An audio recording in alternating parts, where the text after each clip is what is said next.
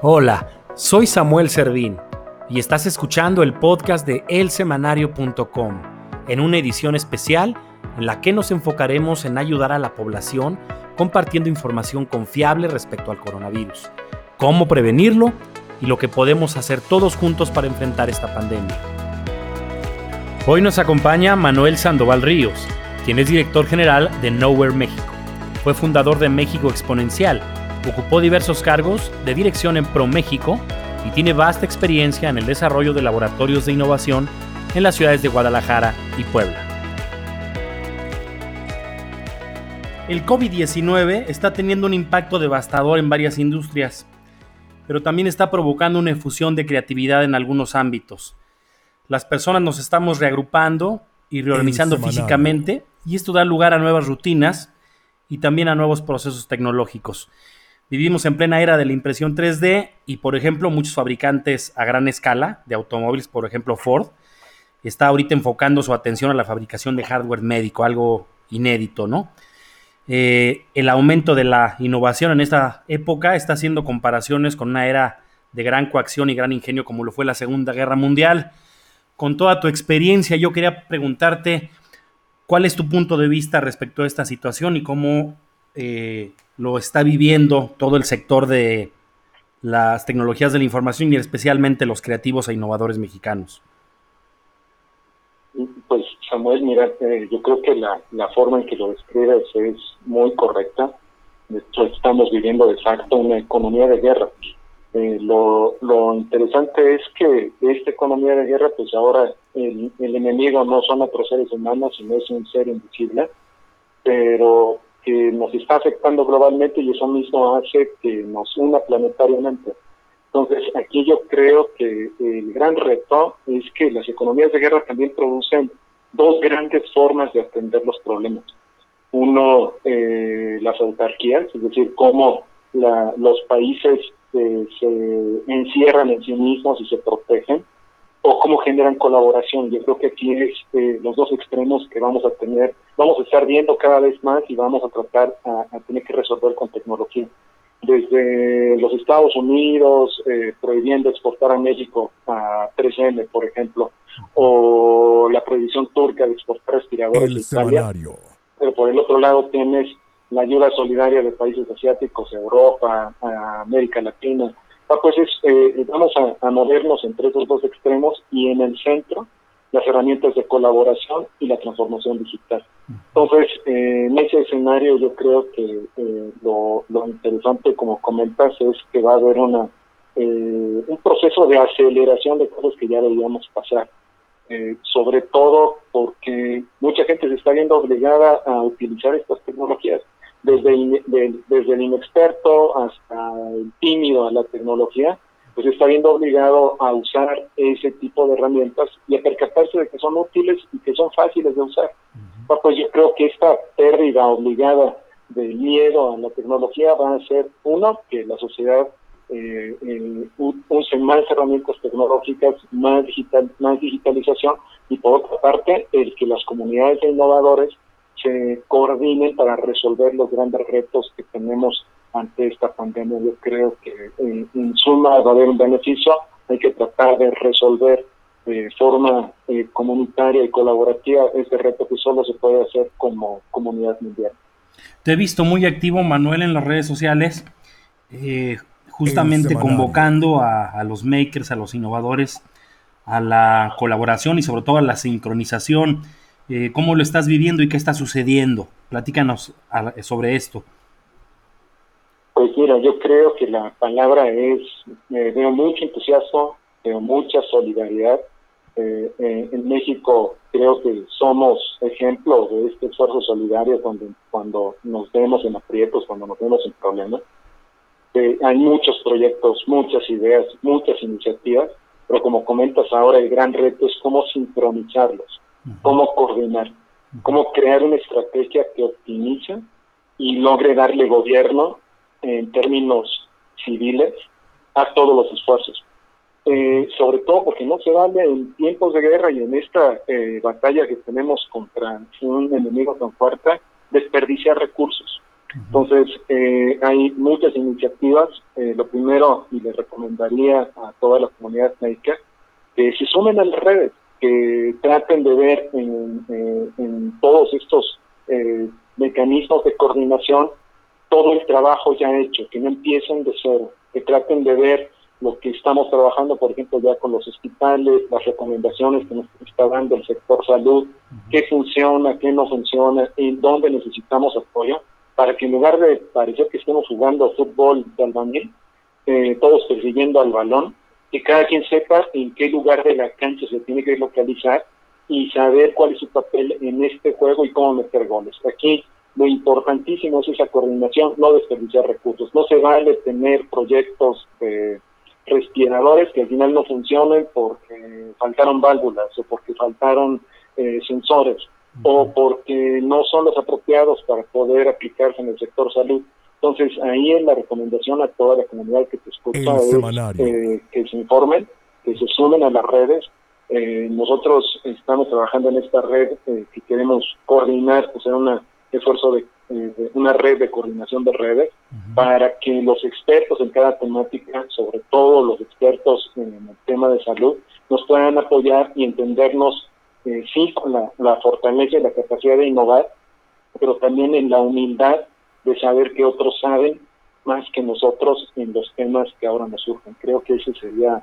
Eh, ¿Cómo se puede acceder a esta red que, en la que tú estás participando? ¿Cómo se llama y cómo se puede acercar la gente a ella? Sí, la red es la Red de Innovación de México, ready.mx es la página. A los que se quieran eh, agregar, es importante que manden un eh, correo a contacto arroba ready.mx y allí con gusto analizamos todos los perfiles y los sumamos a la red que más eh, es apropiada para el perfil de cada uno de nosotros. Todos somos Ahí lo importante es que eh, nos coordinemos cada quien en, que en, el área de la cancha en donde más podemos ser útiles. Muy bien. Muy bien. Ah, ahora que comentas todo esto, me viene una idea de la mente. Eh, hemos platicado en este programa y he visto también en otros programas, en otros medios de comunicación, que se ha discutido sobre las ventajas y desventajas del trabajo a distancia. Y uno de los eh, temas que se comentan es de que en virtud de que existe una brecha digital aún, hay un, hay un cierto margen de la población en México que no tiene acceso a Internet, justamente eh, esto debe servir para concientizarnos de que a las comunidades que están más distanciadas, aquellos que no pueden darse el lujo de dejar de salir a trabajar, aquellos que no tienen capital, ahorros, ni los medios suficientes para enfrentar esta crisis, es a los primeros que tenemos que ayudar. Entonces, justamente el, ese 80%, por decirte, o 70, o lo que sea, que, esté, que sea el porcentaje de la población en México, que estamos conectados a Internet, esos tenemos que ver qué hacemos por eso, ese otro porcentaje que no lo tiene. Y, y, olvidándonos qué porcentaje sean, o sea, creo que es un momento muy importante justamente para reflexionar cómo ayudar quienes sí tenemos acceso sea a las nuevas tecnologías o sea a, mayores oportunidades que quienes no las tienen, pues nos pongamos desde ahorita, por no decir desde ayer, ayudar, Manuel, ¿no lo crees? Completamente. Y yo creo que hay muchas acciones que podemos hacer. Hay eh, un portal, de hecho, en Internet que se llama en inglés Diseño para el, 80, para el otro 80%, que cae exactamente en las premisas que mencionas. Es decir, cómo pensar en el otro cuando hago un diseño y cómo puedo hacer un diseño o innovación pensando en los demás. Yo creo que esa innovación solidaria es la que nos hace falta. Y ver cómo, eh, por supuesto, vamos a tener cosas de muy eh, alta, eh, digamos, retos tecnológicos, pero también innovación no solo de retos tecnológicos, sino de retos sociales. Imagínate, por ejemplo, crear casi una especie de policía ciudadana anti-COVID que pudiera ayudar en que entre todos aprendiéramos cuáles son los grandes retos de la pandemia y cómo ayudar a informar a la población, trabajo que tú estás haciendo, y que eh, esa, porque también es una lucha contra la ignorancia, en México mucho más evidente. Entonces, cuando alguien que sabe y ve a una persona que está tal vez por ignorancia cometiendo un error que pudiera eh, poner en riesgo a otros de contagio, pues eh, entenderse con la capacidad y la, eh, que la solidaridad de cómo decirle que hay elementos que tendría que cambiar o cómo eh, generar pues desde equipo de protección individual pensando en el costo, pensando en cómo puede ayudar a mayor cantidad de personas, como dices, en poblaciones lejanas, pues yo creo que hay una serie de retos que nos van a forzar a pensar, a repensar de una forma diferente a la sociedad. Yo creo que eh, si bien esto, por supuesto, es eh, pues muy peligroso, muy grave para la humanidad, algo tenemos que sacar de esto y es pues una nueva forma en la que tenemos que acercarnos los unos a los otros, no solo físicamente, sino también solidariamente. Sí, un cambio cultural. Y Manuel, eh, como experto en, los temas de innovación y, sobre todo a la hora de crear laboratorios de innovación en ciudades muy importantes, como en Puebla, por ejemplo, en Guadalajara, tú sabes bien que uno de los inhibidores de la innovación, pues justamente es el miedo al cambio. Eh, y por ejemplo, en el sector público, por citar uno, que es muy grande, a veces justamente eh, la adopción de las nuevas tecnologías tienen siempre, como digo, un inhibidor que es, es el miedo al cambio y decir, bueno, yo prefiero seguir haciendo lo que estoy haciendo porque, como dice el dicho, más vale este, malo por conocido que bueno por conocer. Eh, en este momento tan especial de crisis en el que tenemos que buscar y explorar nuevas alternativas y estamos obligados a pensar diferente, porque lo que hemos pensado siempre nos damos cuenta que no funciona y no necesariamente siempre es realidad. Eh, ¿Cómo ves este tema, este asunto del miedo al cambio en estos momentos El como un inhibidor para la innovación, pero como digo ahora que puede ser algo que incluso la puede impulsar? Completamente. Y es muy curioso entender ese miedo eh, en, el caso de un país como este, cuáles son sus orígenes. Y lo podrías eh, llevar a nivel cultural. Uno, eh, somos una cultura hiperjerárquica. De hecho, de las eh, economías del G20, somos la segunda economía más jerárquica de, las 20 economías más importantes del mundo, solo después de Rusia. O pues somos más jerárquicos que la India, que tienen una economía de castas. Entonces, aquí el miedo al cambio también es un miedo a perder posición yo creo que eh, precisamente la comunidad maker, la innovación, los jóvenes, eh, retando precisamente estas jerarquías, son los promotores de, este cambio que es necesario para un país como este. En mucho el poder definir desde una posición, eh, digamos, de trinchera, cuáles son las necesidades y tratar de impulsarlas a los tomadores de decisiones. Y el reto para los tomadores de decisiones es entender que la innovación abierta, es decir, la innovación que viene de la colectividad es más importante que la que pueden hacer unos cuantos.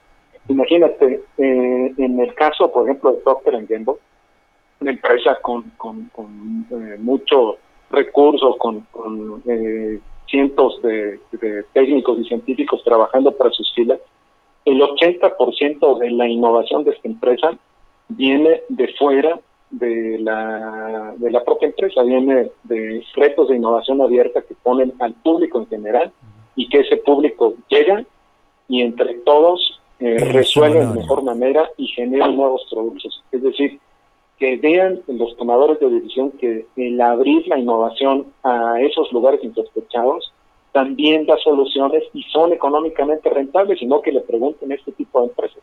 Entonces yo creo que es eso, darle cultura al tomador de decisión, también que los eh, innovadores, los jóvenes, los chavos que están emprendiendo sus, sus empresas, pues demuestren y, y le den la fortaleza a sus ideas sin miedo, pues. Ellos son los que tienen que enseñar que la capacidad de crear futuros es solamente cuando entre todos estamos dispuestos a construirlos.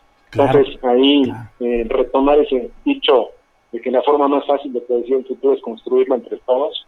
Y tenemos que vernos en este futuro inmediato después de la pandemia construyendo necesariamente un mejor estado de las cosas y un mejor país. Así es. Em, invariablemente cuando hablamos de esto, siempre eh, se tiene que tocar el tema del sector público, ¿no? en México tenemos a lo que es el Consejo Nacional de Ciencia y Tecnología. Pero la realidad es que es un organismo que fue hecho, o sea, fue creado ya hace muchos años, hace varias décadas, en otra era completamente diferente, en el siglo pasado literalmente. Y la realidad es que ese organismo, como tal, nunca en la historia contemporánea ha jugado un papel importante ni un liderazgo en, el tema de ciencia y tecnología. La realidad es que lo ha llevado más la iniciativa privada y empresas a veces externas. Eh, me refiero como tema, ¿no? O sea, no, no ha sido ese, e, el gobierno como tal un generador de innovación, pero no por quienes estén ahí precisamente, sino por la estructura orgánica y jurídica de ese organismo como tal. Eh, porque en México no tenemos un ministerio de tecnología como hay en otros países.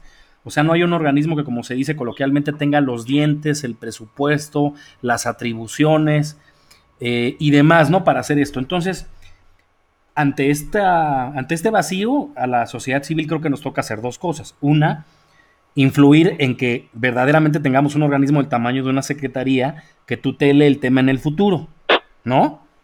Y que tenga un presupuesto verdaderamente, ¿no?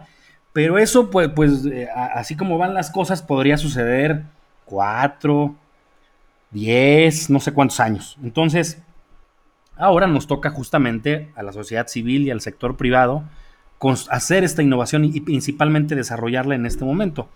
Para quienes nos escuchan, que son probablemente muchos jóvenes innovadores, no sé, entre los 20, 30 años, que están en edad o de tener su primer empleo o de crear su primera empresa en medio de esta situación tan crítica, ¿qué les recomendarías? Vamos, asumiendo que, bueno, un apoyo ahorita no lo van a encontrar, ¿no? No es fácil que puedan encontrar un recurso público que les vaya a fondear un invento o un proyecto. La, el sector privado está, pues, en serios problemas, en serias dificultades. Eh, entonces, pues este que puede ser un momento enorme para la generación de patentes, eh, mm, eh, vamos, aunque no tenga todas las bases que requiere, lo principal, el, componente fundamental es el talento, el ingenio y la creatividad de la gente. Entonces, ¿a ellos qué mensaje les darías? Pues eh, comentábamos, yo creo que mucho tiene que ver con eh, entenderse en este nuevo entorno de forma eh, más valiente. Pues yo creo, como comentas, que los verdaderos innovadores no están esperando que les apoyen, lo que están esperando es cambiar al mundo. Pero yo creo que la filosofía del innovador, del emprendedor, es ver cómo cambia el mundo. Y eso como consecuencia trae recursos. No al revés, no espero tener recursos para cambiar al mundo. Eh, yo creo que ese eh, cambio importante en la filosofía del trabajo hace que te actives en tratar de buscar soluciones y entender dónde están los dolores del mercado. Y ahorita en una situación como esta, es muy fácil encontrar dónde hay dolores. Es decir, puedes ir caminando por la calle y ir viendo en dónde hay problemas, desde, eh, me imagino que el contagio va por aquí, o creo que estas personas lo podrían hacer mejor así, o si logramos una superficie eh, antiviral en las, en las manijas de los camiones, ah, pues yo creo que hay tantos problemas que se están evidenciando, que aquí el tema es, uno, buscar el dolor del mercado, como dices, entender que por delante va el cómo cambiar y el recurso va a venir de A mí me sirve mucho esta eh, metáfora de el dinero relacionado al oxígeno. Es decir, el oxígeno es a los seres humanos lo que el dinero a las empresas. Necesitamos el oxígeno para vivir, pero no vivimos para respirar. Lo mismo en la empresa. O sea, las empresas viven para producir cambios en la sociedad no viven para buscar solo dinero. El dinero viene en consecuencia de hacer esos cambios y de dar una solución al mercado y que todos la quieran. Entonces yo creo que eh, eso, perderle el miedo, tiene razón, eh, claro que en los gobiernos, en los lugares donde hay apoyo importante a los innovadores, la tienen más fácil. Eh, no estoy tratando con esto de decir de, que el país y el gobierno no debe invertir en innovación, claro que lo tienen que hacer. Sí, por supuesto. ¿Qué más diéramos porque en México hubiera un gran ministerio, como dices, de innovación y tecnología? Y que el CONACYT siguiera trabajando con los científicos, qué padre que el recurso se puede ir a ciencia, pero qué tanto si tuviéramos una estructura especializada para el tema de innovación y tecnología, entendiendo que la innovación y la tecnología no son sinónimos, que podemos resolver algunas cosas, eh, algunos temas, sí con tecnología y otros con modelos de negocio o con diseño o con otras áreas que son importantes también para la innovación. Entonces, pues el mensaje es, pierdan el miedo, busquen los valores del mercado, eh, entiendan que los recursos vienen después de las soluciones. Sí va a haber una escasez de recursos por la situación que está viviendo el mundo, pero el hecho de que estemos en un país de escasos recursos y que lográramos encontrar soluciones aún con esos este, eh, este, recursos escasos, pues eso haría que las soluciones necesariamente sean más replicables en un mundo que va a precisamente ser más eh, necesario optimizar los recursos eh, en, el, futuro próximo. Entonces, pues ahora sí que echarle ganas. Eh, yo creo que el, principal motivador de cualquier innovador es entenderse y posicionarse en ese futuro y tratar de ver hacia atrás cómo se puede construir. Así es. Y en, y en esta situación, cuando, cuando hay recesión en las empresas, pues naturalmente se dan los recortes, ¿no? Y entonces empiezan a, ver en qué partidas recortan. Dicen, por ejemplo, tengo 15 líneas telefónicas, ya nada más voy a tener 5. Este, tengo a, 10 mensajeros, solamente voy a tener a 2, etcétera, ¿no? Y, y, si lo viéramos por concepto, le quitan dinero a publicidad, le quitan dinero a marketing y, oh Dios, también le quitan dinero a tecnología. Eh, Hoy creo que es eh, quitarle dinero a tecnología en vez de ser una ventaja económica puede ser todo lo contrario. ¿Qué opinas de eso? No, completamente. De hecho, eh, ya decía Porter, ¿no? Que, una empresa, de la forma en que una empresa agrega valores con innovación o con marketing, todo lo demás es costo. Claro. Entonces, las empresas y cualquier modelo lo que tiene que hacer es o mejorar sus ventas o mejorar el valor que agregan, o aumentar el valor que agregan, o reducir los costos. Son las tres recetas para innovar. Entonces dices, ¿cómo puedo optimizar costos? ¿Cómo puedo vender más y, eso con marketing? ¿O cómo puedo agregar mayor valor? Y la forma de agregar mayor valor es eh, o con un cambio en el modelo de negocios, o con tecnología, o con diseño principalmente. Entonces, pues sí, ahí tienes razón, cuando una empresa que no agrega mucho valor además le reducen eh, el presupuesto a las principales fuentes de valor, ya sea marketing, diseño, tecnología o el modelo de negocios, pues está haciendo que aquí. Así Entonces, es, pues, es decir, vamos a ver cómo, eh, seguramente esta crisis va a ser un gran eh, nivelador, va a haber muchas empresas que desaparezcan, desafortunadamente, pero pues eh, el tema es que también eh, esas empresas que desaparezcan van a dejar campo abierto a que pues muchos de los que están en tu auditorio y ven nuevas formas de resolver esos temas con más valor, con más innovación, y pues bueno, será el campo de ellos eh, el que nos tendrá que enseñar cómo es ese futuro que vamos a ver en, este mundo post-COVID. Así es. Hay una historia que está más bien no una, muchas historias plasmadas en la historia general de, la humanidad, en la que vemos cómo naciones completas han resurgido de crisis muy fuertes gracias justamente a la innovación. Y un caso ejemplar es Corea del Sur. El semanario. Estamos viendo cómo Corea del Sur, por ejemplo, eh, eh, pues ha enfrentado los efectos de la pandemia positivamente eh, aplanaron la curva, como dicen, de una manera acelerada.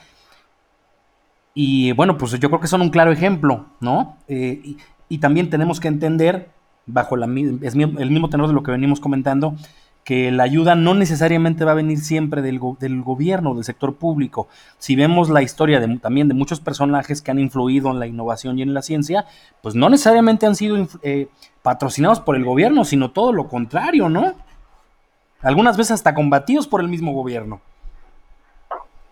Sí, completamente. Y ahí yo creo que mucho también entender el modelo asiático. Eh, sí, de resolver este tema creo que eh, lo evidencia aún más. Por supuesto, Corea del Sur es un claro ejemplo, pero ahí sí lo extiendo casi a la forma asiática de hacer las cosas.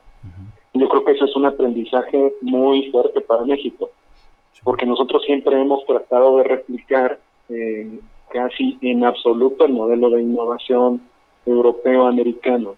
Cuando hablamos de innovación pensamos que detrás hay disrupción. Entonces el innovador se entiende inventando la nueva televisión, inventando eh, el nuevo dispositivo que nunca nadie había conocido antes. Lo interesante es que, por supuesto, que esa innovación eh, es importante, se tiene que procurar. Pero si yo te preguntara ahorita, ¿cuál innovación disruptiva coreana conoce? ¿O cuál innovación disruptiva japonesa conoce? Lo cierto es que no hay, podrá ya quien diga que el, Walkman, pero no, en realidad son países que entendieron que la innovación también se puede hacer con disciplina, progresivamente. Y buscando calidad. Claro, entendiendo que esa innovación frugal, progresiva, evolutiva, también agrega valor y que al final lo que tienes después de varios pasos es algo mejor que lo que tienen otros.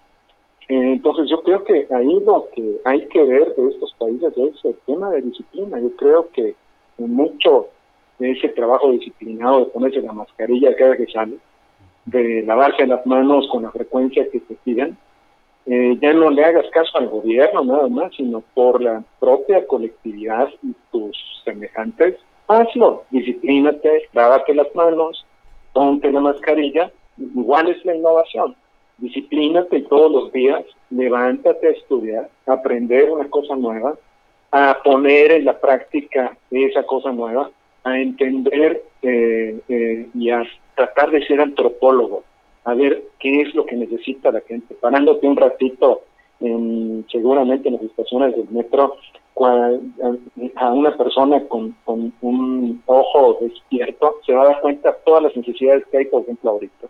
En dónde podríamos poner sistemas de desinfección, de qué forma poder separar a la gente para que no estén tan cerca, cómo poner sistemas de distribución, apertura de puertas, yo qué sé, hay tantas cosas que nada más lo que falta es disciplinarnos a encontrar esos dolores y disciplinarnos a trabajar en ellos, porque tampoco es fácil, ah, ya, ya me imaginé la solución, pero de la idea a la ejecución, ya sabes, es 1% de inspiración y 99% de transpiración, eso requiere disciplina. El semanario. Manuel, te, agradezco mucho que hayas aceptado esta entrevista. Eh, te invito a que sigamos hablando con frecuencia para ver cómo juntos podemos articular ayuda y, lo que se requiera para enfrentar esta crisis, sobre todo para quienes más lo necesitan.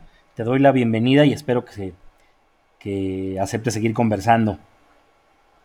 Supuesto, Samuel, con mucho gusto y pues saludos a todos y pues eh, proyectense, trabajen ahorita, pero proyectense ya fuera de este, de este problema y tratemos entre todos de construir lo que tenemos que hacer como colectividad. Muchísimas gracias, Samuel.